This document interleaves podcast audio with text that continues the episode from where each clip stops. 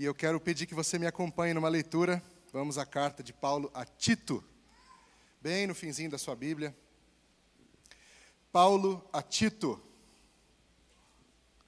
capítulo de número 3.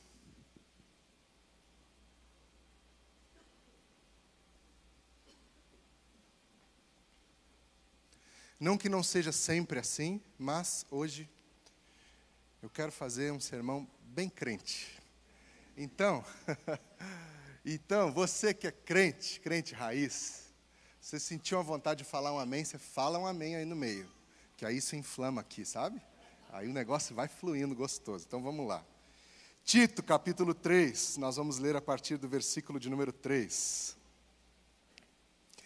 Houve tempo em que nós também éramos insensatos e desobedientes. Vivíamos enganados e escravizados por toda espécie de paixões e prazeres.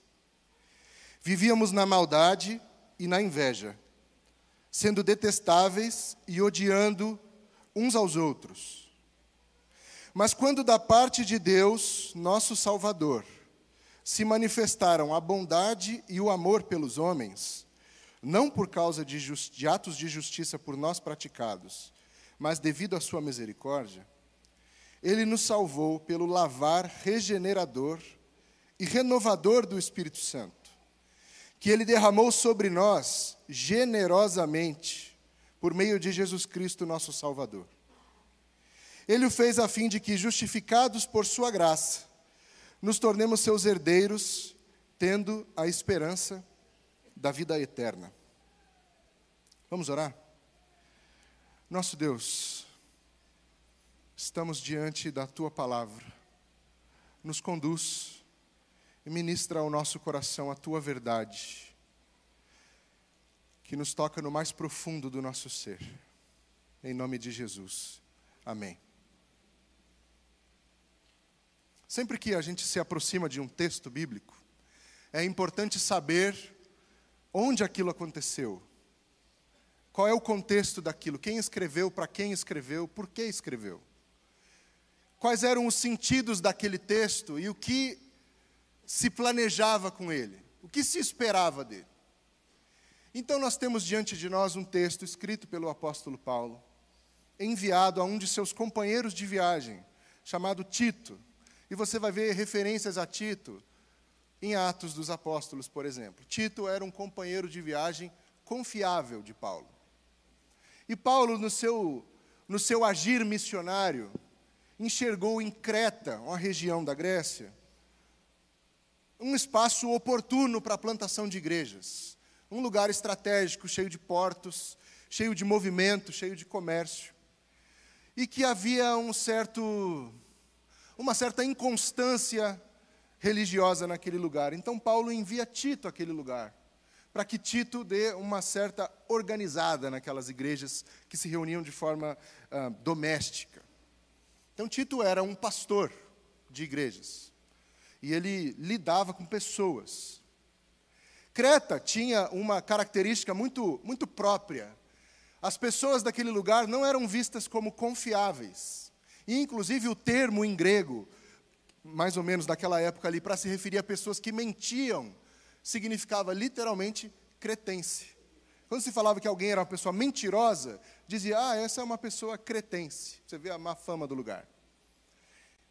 E aí, quando Paulo escreve a Tito, ele abre a sua carta dizendo assim: O Deus que não mente nos promete a esperança da vida eterna.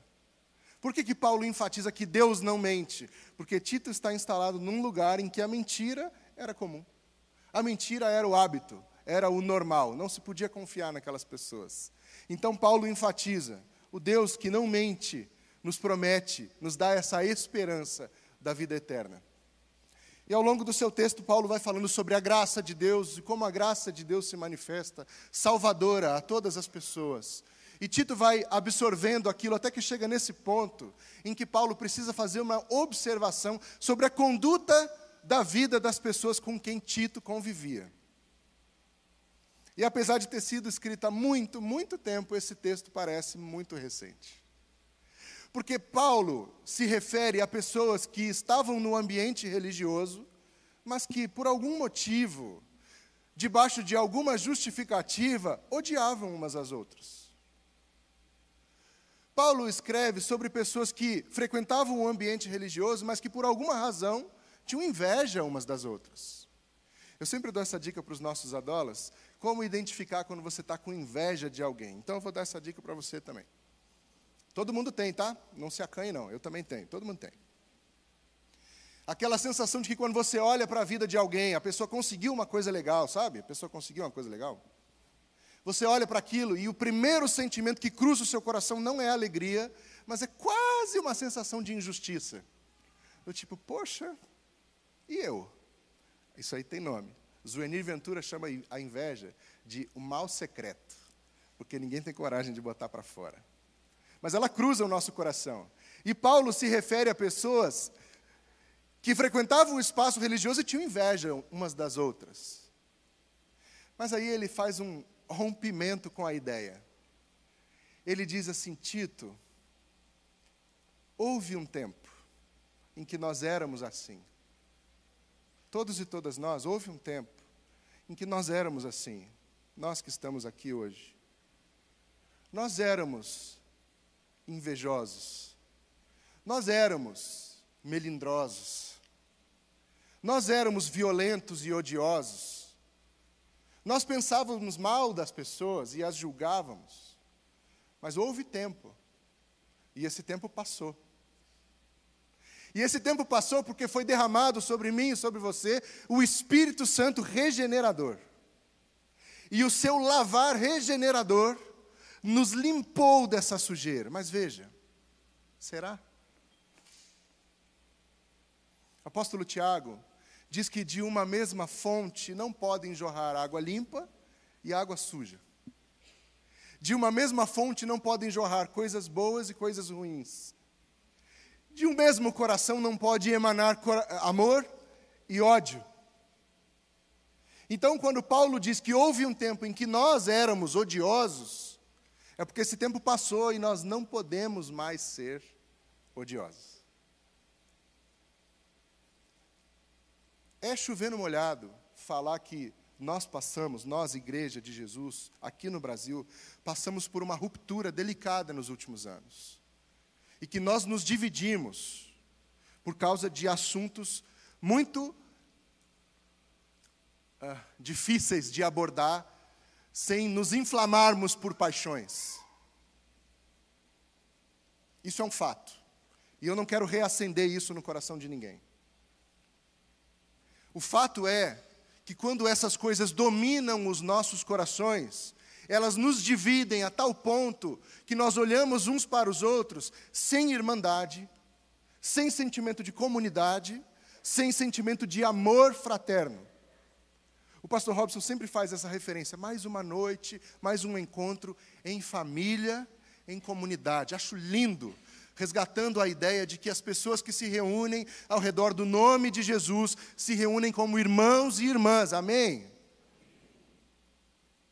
Então é família mesmo. Porém, as diversas questões da vida começaram a colocar barreiras entre nós. E essas barreiras começaram a impedir relações, a atrapalhar relações, a romper relações. E nós passamos a naturalizar essas coisas, inclusive usando texto bíblico para justificar isso, dizendo: ora, quem não é por nós é contra nós. Quem comigo não ajunta, espalha. Porque a gente adora pegar texto, tirar do contexto e usar do jeito que a gente quiser, para justificar qualquer coisa que a gente precise justificar.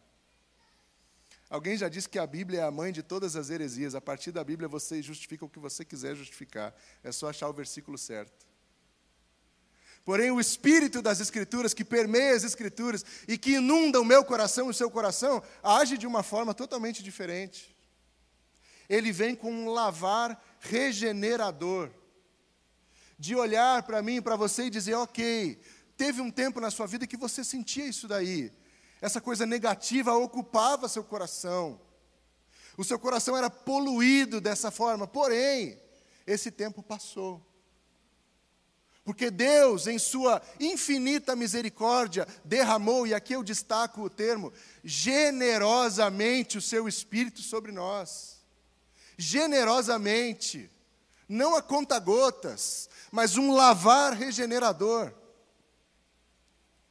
Quando a gente mudou aqui para São Paulo, vai fazer cinco anos agora no fim do mês, eu fui uh, apresentado a uma coisa que acontecia de vez em quando aqui, que era faltar água.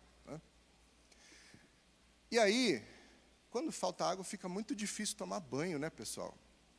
Então a gente foi apresentado a prática do tomar banho de paninho, sabe? Aquele paninho, aquele banho de gato famoso. Tipo o banho de neném, meu filho está fazendo três meses hoje, é o banho que a gente dá nele assim, passa o paninho assim e tal, porque não tinha água.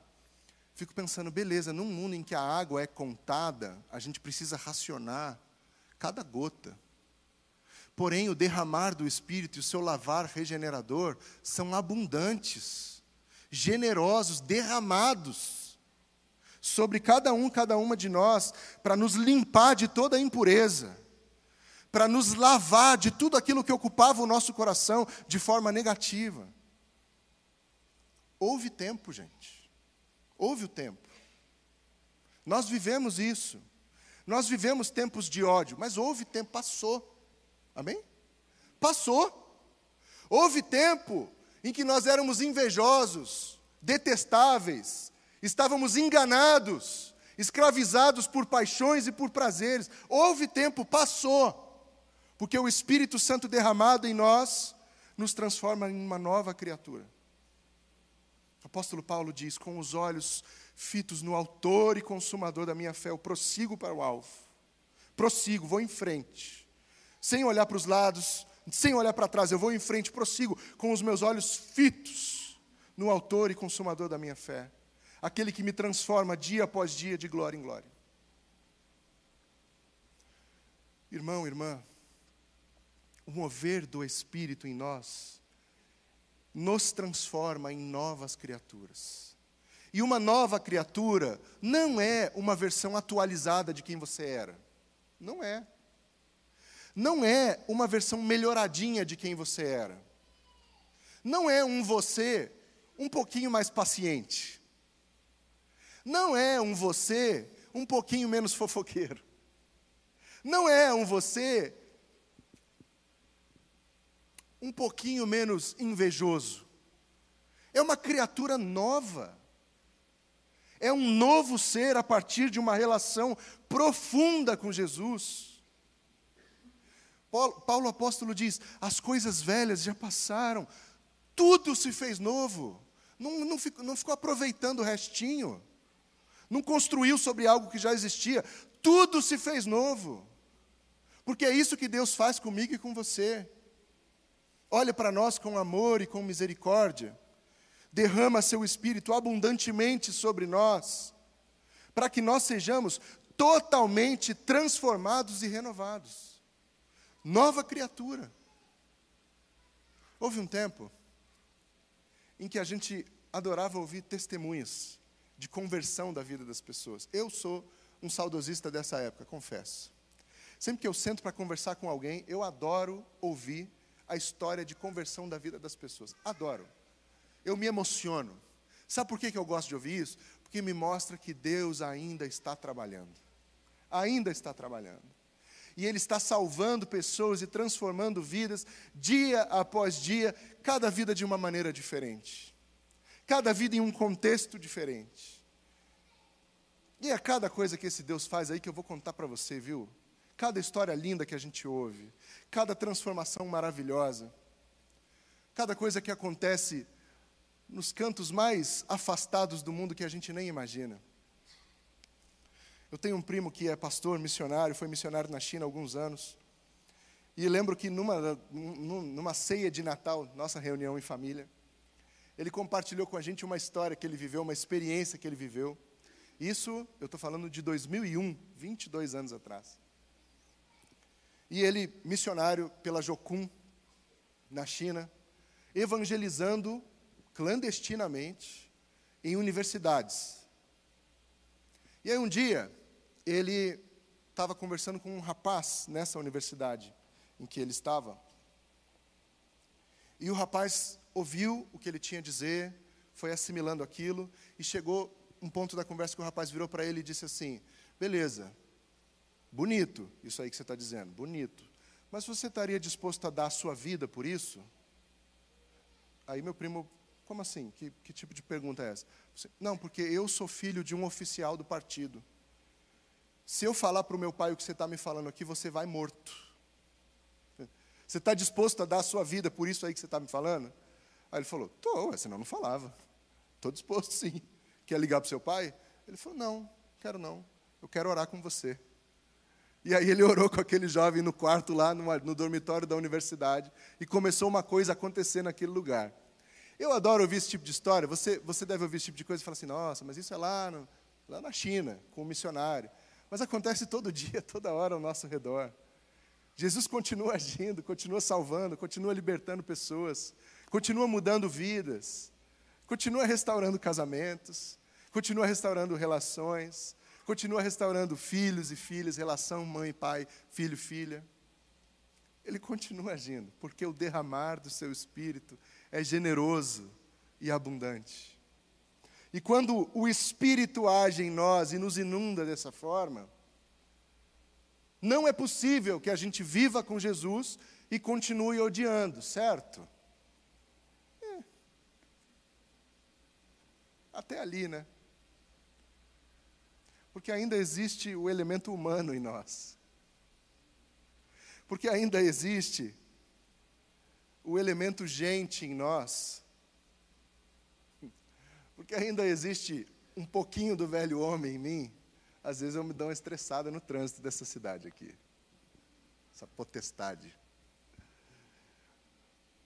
Então, assim, eu caminho com Jesus, eu sou inundado pelo Espírito Santo, eu acredito que o Espírito habita em mim, mas às vezes, quando um um carro me corta no trânsito, eu penso assim: é, Deus, o Senhor tem cada filho por aí, hein? É.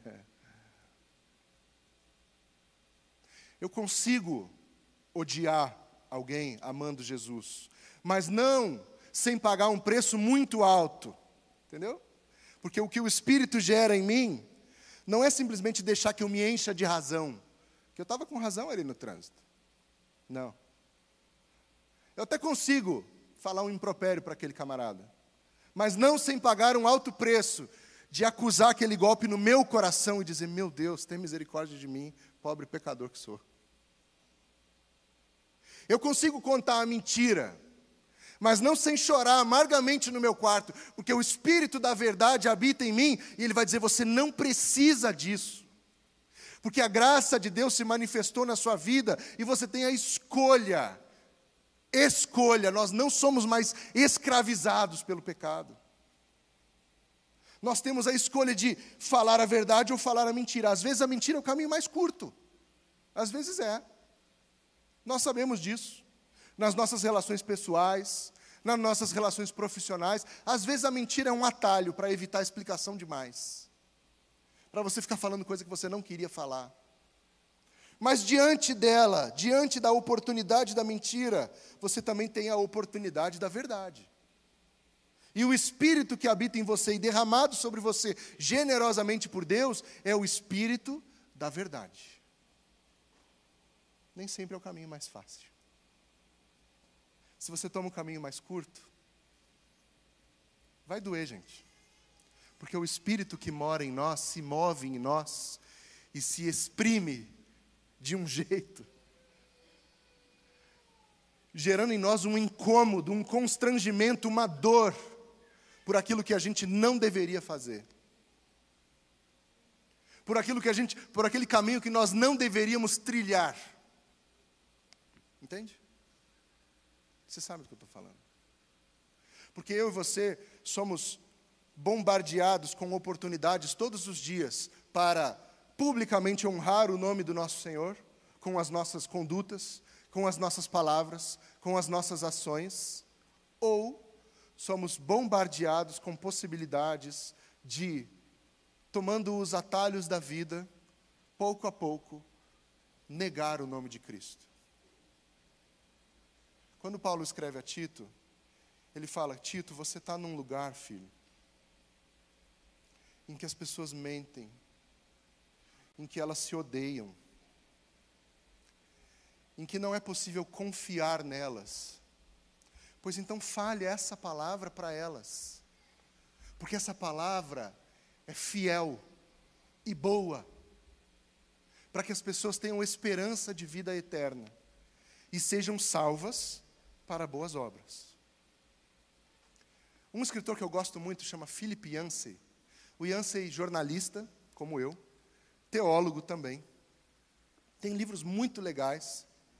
E num desses livros, chamado O Jesus que eu nunca conheci, ele conta uma história de uma visita que ele fez à Rússia, pouco tempo depois do fim da queda da União Soviética. E lá estava ele, reunido com um pastor local. E eles estavam em um restaurante comendo alguma coisa, conversando. E em determinado momento da conversa, esse pastor local, sem, sem alterar o tom de voz, sem nada, ele vira para o Jansen e diz assim: Isso aí que você falou é uma besteira enorme. E continuou a conversa como se nada tivesse acontecido. E o Jansen, poxa, que falta de, de tato aqui, né? Que coisa rude. E aí, em algum momento da conversa, ele perguntou: Escuta, você falou isso aqui, eu queria entender. E aí, o pastor disse o seguinte: Então, o que aconteceu foi que nós vivemos muitos e muitos anos sendo vigiados uns pelos outros. As pessoas denunciavam seus parentes, os seus amigos, os seus vizinhos para o governo. Então, nós desenvolvemos uma cultura de desconfiança com todas as pessoas. Aqui ninguém confiava em ninguém. O antídoto que nós arrumamos para passarmos a confiar uns nos outros foi dizer a verdade o tempo todo. Então, quando alguém fala uma coisa que eu acho uma besteira, eu digo: nossa, isso aí é uma besteira. Não é um juízo de valor, não é uma ofensa pessoal, é simplesmente uma observação honesta e sincera. O Yancey falou: interessante, Efésios fala para a gente falar a verdade sempre, em amor. Então quer dizer que existe um caminho possível, viável, realizável, para diante das pequenas mentiras do dia a dia, a gente falar a verdade também. Que caminho é esse? É nos deixarmos fluir no Espírito. O Espírito nos encheu, nos inundou, então ele flui. E a verdade se torna natural para mim. Houve um tempo em que eu era odioso, mas agora eu não odeio mais e não me torno odiável para ninguém. Como isso acontece? Através do mover do Espírito. De deixarmos o Espírito nos inundar. De darmos espaço para o lavar regenerador do Espírito. Eu disse para você que eu adoro ouvir testemunhos, histórias de conversão. E uma das frases mais bonitas para mim, que alguém pode me dizer, é: Edu, Jesus Cristo mudou meu viver. Eu sei, eu sei o homem que eu sou. E eu sei o homem que eu fui antes de encontrar Jesus e ser encontrado por Ele. Eu sei. Eu sei as coisas ocultas que eu carrego no meu coração, que se não forem constantemente lavadas pelo Espírito Santo, hão de causar terrível dor a quem convive comigo.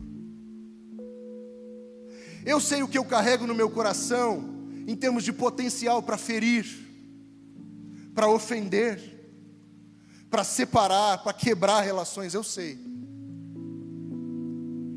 E dia após dia, eu tomo a decisão de deixar Jesus Cristo continuar mudando o meu viver.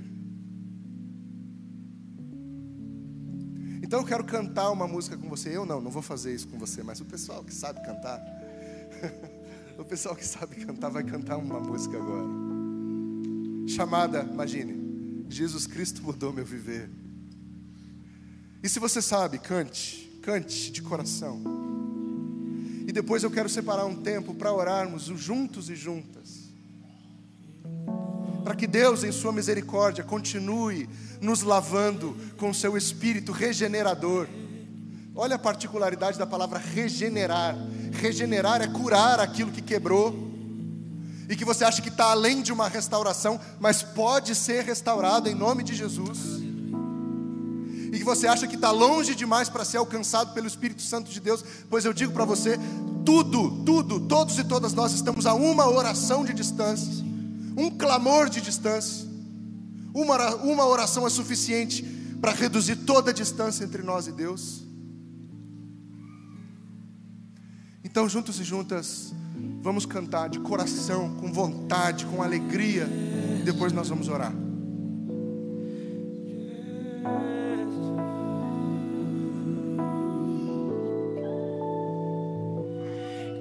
Jesus Cristo mudou meu viver.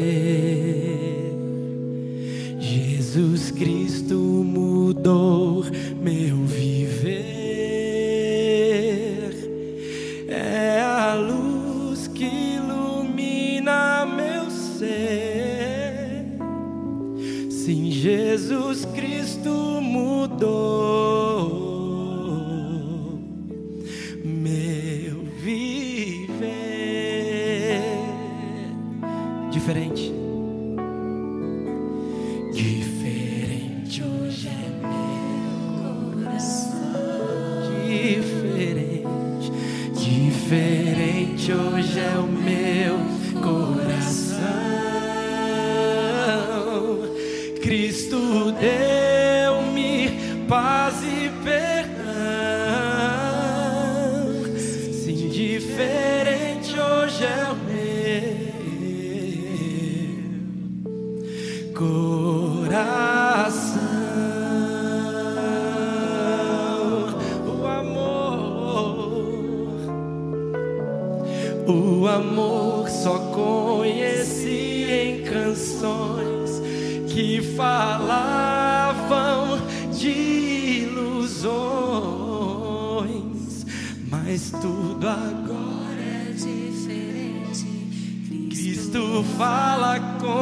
gente, pois Cristo deu-me seu amor. Jesus Cristo.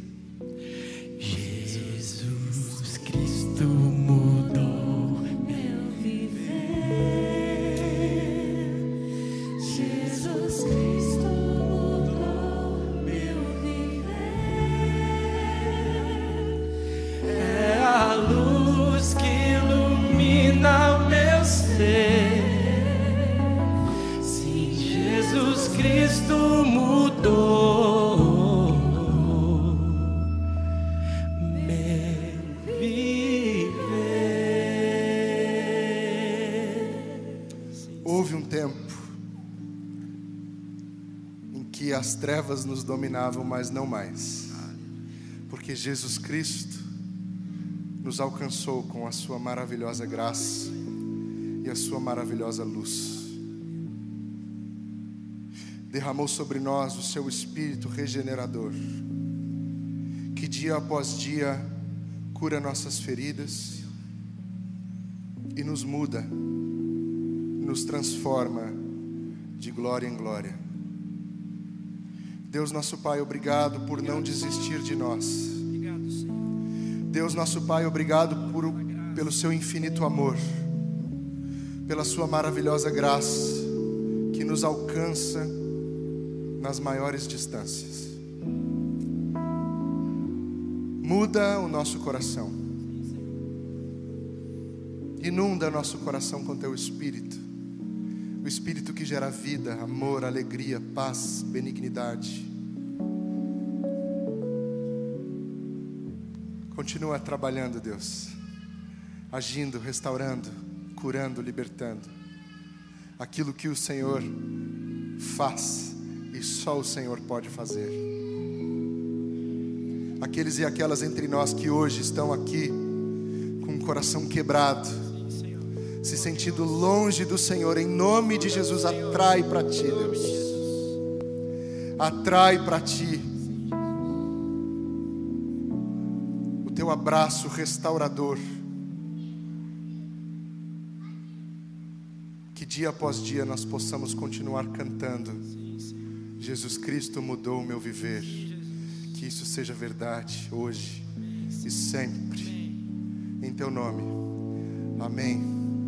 Amém. Deus nos abençoe. Vamos cantar mais. Amém. Amém. Senhor. Fique de pé. Vamos cantar juntos. Mais